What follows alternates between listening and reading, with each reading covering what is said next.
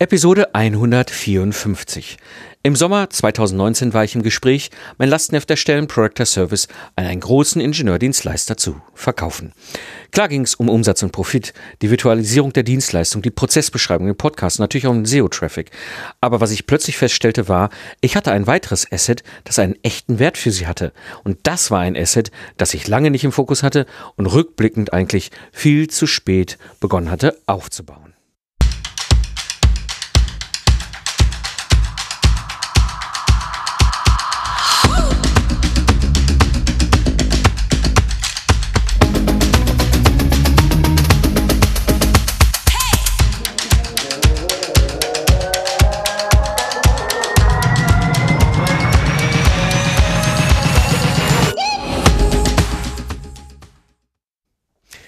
Hallo Gamechanger, willkommen bei dem Podcast für Freiberufler, Selbstständige und Führungskräfte, die aus dem goldenen Zeit gegen Geld Hamsterrad aussteigen wollen.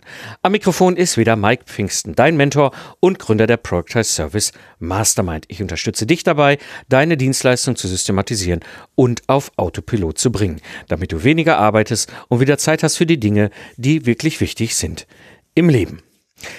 Ja, in der heutigen Episode wirst du erfahren, warum wir das eine Asset oft sträflich unterschätzen und viel zu spät damit beginnen.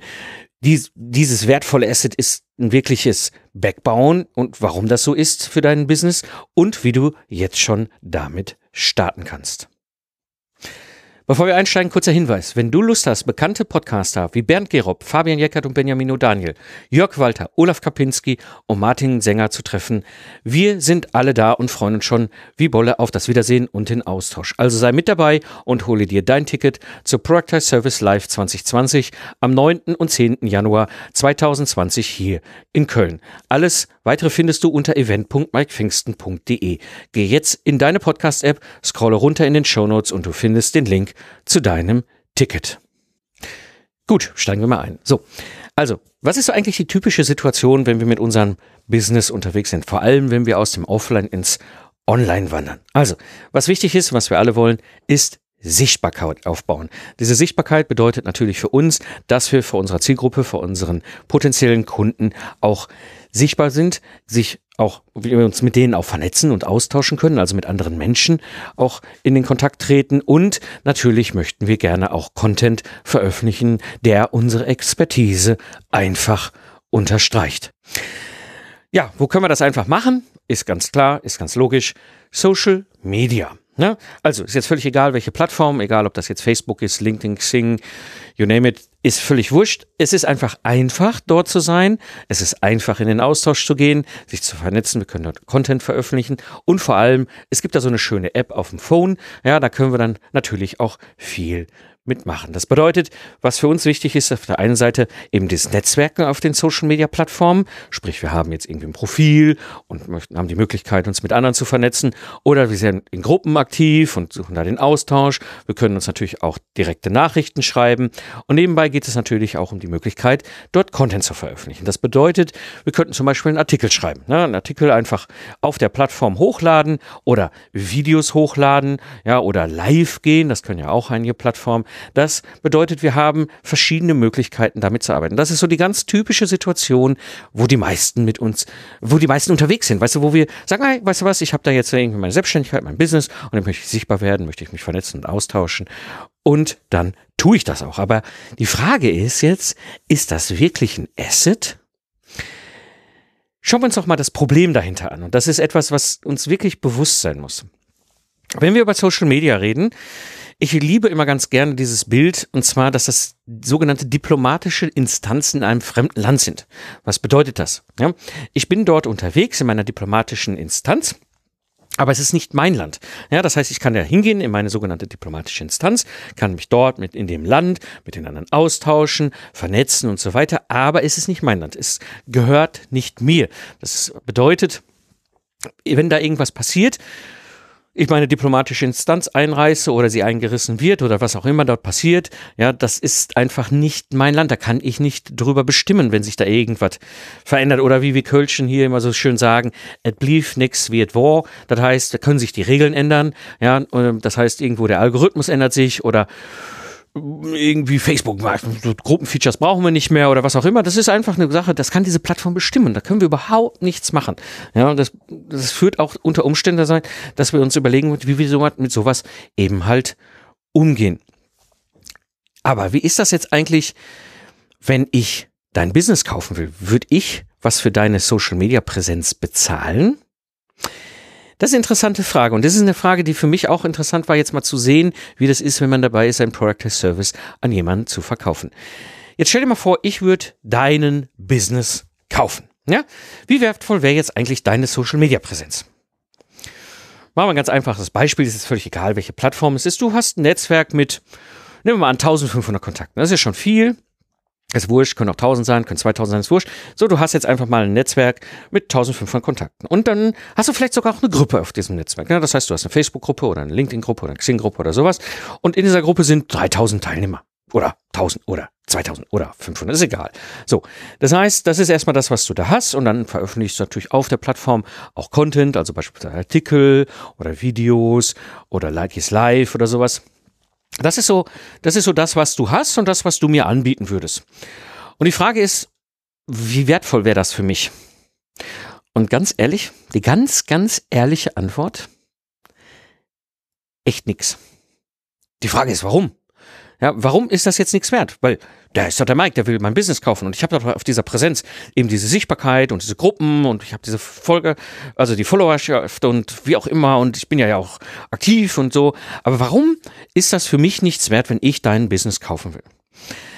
Der erste Punkt, und das ist der wichtige Punkt, ist, es ist auf einem fremden Land gebaut. Ne? Ich hatte das ja eben eingangs schon gesagt. Dir gehört das Land nicht. Ja, das bedeutet, wenn immer auch diese Plattform ihre Spielregeln verändert, dann musst du damit leben. Das bedeutet, ich habe nicht die Kontrolle, auch schon gar nicht die Kontrolle über die Algorithmen. Wer sagt mir denn, dass das, was jetzt gerade gut funktioniert auf der Plattform, wo du deine Social Media Präsenz hast, für mich morgen wieder weiter gut funktioniert? Und selbst wenn wir annehmen, dass die Übergabe super funktioniert, ja, dass ich alles übernehmen kann von dir auf deiner Social Media Präsenz, wenn ich dein Business oder dein Product Service oder Dienstleistung kaufe, kann sich trotzdem die Regeln verändern. Ja, können sich die Algorithmen verändern, die Spielregeln. Das heißt, ich habe, und das ist ein ganz wesentlicher Faktor, und das müssen wir uns immer ganz bewusst sein, ich habe, wenn ich sowas kaufe von dir, ein extrem hohes Risiko. Wie gesagt, egal wie gut wir die Übergabe machen, ich habe einfach ein hohes Risiko, dass das, was für dich, für, vielleicht für dich die letzten zwei, drei Jahre funktioniert hat, gar nichts wert ist, weil wer sagt mir denn, dass morgen der Zuckerberg nicht die Spielregeln verändert. Und dann habe ich nichts mehr davon. Habe ich dir zwar viel Geld bezahlt, aber nutzen kann ich es nicht mehr. Das heißt, aus, aus reinen unternehmerischen Business-Aspekten hat für mich das einfach keinen Wert, egal wie viel Kontakte du hast, egal wie groß deine Gruppen sind. Ja? Ähm, und ich mache mal ein Beispiel aus der ganz klassischen analogen Welt, das habe ich vor ein paar Jahren erlebt, als Mentor im Systems Engineering, war ganz spannende Geschichte. Ähm, ich war damals, äh, habe damals als virtueller Mentor ein Team begleitet und dieses Team ähm, war unterwegs mit mir und so weiter und so weiter. Und plötzlich stellten sie halt in diesem Unternehmen fest, so, hoppala, in dem Bereich der Softwareentwicklung, da haben wir gar nicht genug Leute. So, genug Leute ist natürlich sowieso ein Problem, das kennen wir ja schon seit längerem, hören wir auch überall. Ja, Experten, Expertinnen werden halt dahin gesucht, gerade wenn es um Software oder gar Embedded Software geht.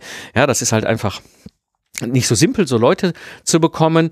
Und diese Kunde von mir, Maschinenbau Mittelständler, dachte so, hey, wir sind eine coole Truppe, wir sind ganz klug, wir sind ganz schlau, ja, also der Vorstand hat sich das überlegt. Wir kaufen doch einfach in der Schweiz ein kompletter Ingenieur-Dienstleistungsfirma. Ja, da sind so 15 Mitarbeiter oder sowas waren da, glaube ich, die da angestellt waren und die da gearbeitet haben an den Auftragsprojekten für die Kunden.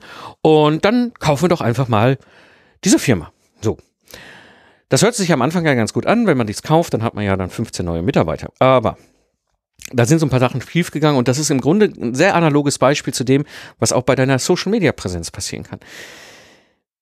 Als erstes haben sie gar nicht dran gedacht, dass sie zwar die Firma kaufen, aber was so mit Mieträumlichkeiten und so weiter war, haben sich alles so irgendwie, das war irgendwie so Nebenstory. Ne? Also plötzlich gab es den Tag X, ja, und dann kam so der Anruf aus der Schweiz so, hoppala, hallo, äh, wir, also wir, hier, wir 15 stehen jetzt hier vor unseren Türen unserer ehemaligen Büros und wir dürfen nicht mehr rein, weil wir arbeiten ja nicht mehr da. Ja, weil sie gehörten ja jetzt zu der neuen Firma. Der zweite Effekt war dann natürlich, und das war dann die nächste Entscheidung, die passiert ist, ja, dann holen wir die alle eben halt hier nach Deutschland, dann können sie ja von hier aus arbeiten. Das hat natürlich total Spaß gemacht für die Mitarbeiter, die haben sich natürlich tierisch gefreut, mal einfach so 800 Kilometer umzuziehen. Ja, ähm, Mal abgesehen davon, dass äh, das einfach organisatorisch ein Thema war. Aber es gab auch hier keine Arbeitsplätze für sie. Und was ist dann ganz, ganz schnell passiert? Ja, die Mitarbeiter sind gegangen. Sie haben gekündigt, sind woanders hingegangen. Das sind gesuchte Leute. Dementsprechend ist es einfach etwas, was du nicht in der Hand hast. Du kannst es nicht steuern. Ja, diese ganzen Social Media Präsenzen sind zwar schön, die sind zwar wichtig, sie funktionieren auch in dem Sinne, aber ein Wert, wenn ich es kaufe, hat es für mich im Grunde nicht, weil ich habe ein extrem hohes Risiko und ob das wirklich funktioniert, wenn ich es übernehme, ist sehr, sehr, sehr grenzwertig. Jetzt stellt sich natürlich die Frage, jetzt habe ich hier über das ganze Thema Social Media Präsenzen, egal ob, wie gesagt, welche Plattform auch immer das ist, geredet. So, was ist denn jetzt so das, das, das, das eine wichtige Asset in deinem Business?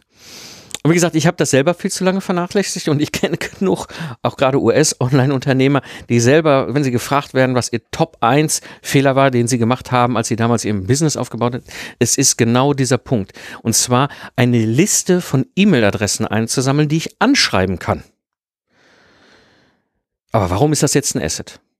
Jetzt habe ich da so ein E-Mail, also ich hörte immer, ha, und E-Mail-Marketing ist tot und ja, es lebe jetzt äh, ne, der Messenger auf diesen Plattformen. Aber da waren wir ja schon mal gerade, ja.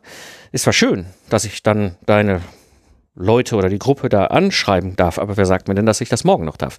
Das ist bei einer E-Mail-Liste nämlich ganz anders. Und da kommen wir mal nämlich auf, auf den Vorteil Nummer eins. Diese Liste kann ich immer anschreiben. Ja, das heißt, diese Liste kann ich anschreiben, wenn die Homepage down ist, weil irgendwas kaputt gegangen ist.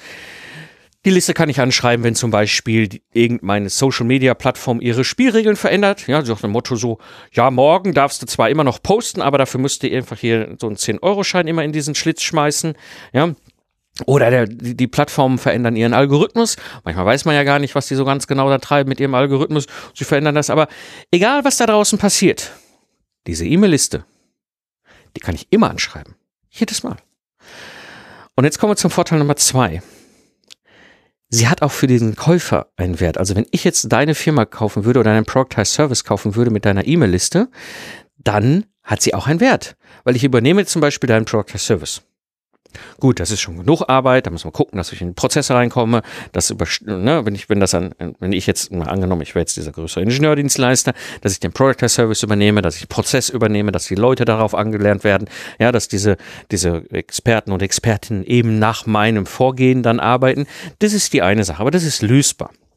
Aber ich übernehme auch die E-Mail-Adressen. Das bedeutet, ich darf diese Leute anschreiben, die du in dieser Liste hast. Was bedeutet, ich kann sie weiter nutzen. Ja? Und das bedeutet, in diesem Fall ist auch das Risiko für mich viel geringer. Weil am Ende des Tages ist es einfach nur diese rechtliche Übertragung, wie alle anderen Teile beim Kauf, die rechtliche Übertragung der E-Mail-Kontakte der Liste auf mich als Business, von dir, ne? du zu mir. Ganz simpel. Ich darf es dann weiter nutzen. Und damit habe ich ein deutlich geringeres Risiko. Klar muss man sich Gedanken machen, wenn man sowas überträgt, ja, dass das auch klar ist für die Leute. Früher hat er der Paul gesendet und jetzt sendet der Mike, ja. Und da muss man natürlich auch wie alles andere gucken, wie der Transfer funktioniert. Aber im Grunde ist am Ende des Tages diese Liste für mich weiter nutzbar. Und es ist mir völlig egal, ob da irgendwelche Social Media Plattformen das cool finden oder nicht. Diese E-Mail-Liste darf ich anschreiben als Käufer. Ja. Und damit stellt sich natürlich die Frage, wenn ich diese Vorteile habe, ne, also ich kann die Liste immer anschreiben, äh, wenn bei mir irgendwas kaputt ist oder down ist oder Schwierigkeiten verändert, weil Plattform oder Algorithmus oder das, oder wenn ich als Käufer jetzt deine Liste übernehme, ja, ähm, wie kannst du jetzt eigentlich hingehen und dieses Asset aufbauen? Ja, wie kannst du hingehen und so eine E-Mail-Liste aufbauen? Der erste Punkt ist natürlich, das Ganze funktioniert nur über Vertrauen. Ja, das bedeutet, ich muss erstmal das Vertrauen aufbauen, die, dass die Leute sehen, okay, ich äh, habe da Vertrauen zu, das ist äh, jemand, dem ich folge, der äh, Wissen hat, der als Expertin oder Experte sichtbar ist zu diesem Thema. Und da sind wir natürlich beim klassischen Social Media Marketing. Da können wir natürlich diese ganzen Plattformen nutzen. Sprich also, wir gehen in unsere diplomatischen Instanzen, unterhalten uns und tauschen uns aus mit dem, mit dem Volk, was dort lebt auf dieser Plattform, ne? das Facebook-Volk oder das LinkedIn-Volk. Ja, und wir wissen auch um die Kultur, wie die so gestrickt sind und wissen, dass wir das alles schön sauber beherrschen handeln. Also das ist das ganze Thema Sichtbarkeit. Aber jetzt kommt noch dazu dieses Thema Content, äh, äh, äh, Expertenstatus. Das heißt, da können wir jetzt über Content Marketing gehen. Ja, das heißt, da können wir jetzt hingehen und sagen, ich habe hier einen Podcast, eine Möglichkeit, Content zu schaffen. Ja, oder ich habe hier beispielsweise ähm, Text, ja, ich habe Artikel oder ich habe irgendwas auf meiner eigenen Seite, ja, längere inhaltliche Artikel, die man lesen kann. Es kann auch sein, dass ich irgendwie sage, okay, ich habe irgendwo Videos, ein, ein YouTube-Kanal ist so eine grenzwertige Geschichte. Ja, es ist eigentlich auch eine Plattform, ist nicht mein Land, ja, aber da leben ja auch wieder, lebt ja auch wieder Content drauf. Aber es ist anderer Content als der, die Videos auch irgendwie bei LinkedIn oder bei Facebook. Ähm, aber ich habe die Möglichkeit, erstmal Vertrauen aufzubauen. Das ist ein ganz, ganz wesentlicher Schritt, weil nur über das Vertrauen passiert, nämlich der nächste Schritt, den Tausch anbieten. Das bedeutet, du hast jetzt Menschen, die dich finden, für die du sichtbar wirst und da fängst du an, dieses Vertrauen aufzubauen und irgendwann kommst du an einen Punkt, wo sie sagen, ich folge dem oder der jetzt nicht nur, sondern ich bin bereit, auch einen Tausch zu machen. Sprich, das Wertvollste, was wir haben, sprich eine E-Mail-Adresse zu geben. Jetzt muss man natürlich überlegen, was bietest du zum Tausch an. Es wäre jetzt ein bisschen simpel gesprungen zu sagen, ah, komm, hier hast du die Checkliste mit den fünf, fünf äh, Punkten.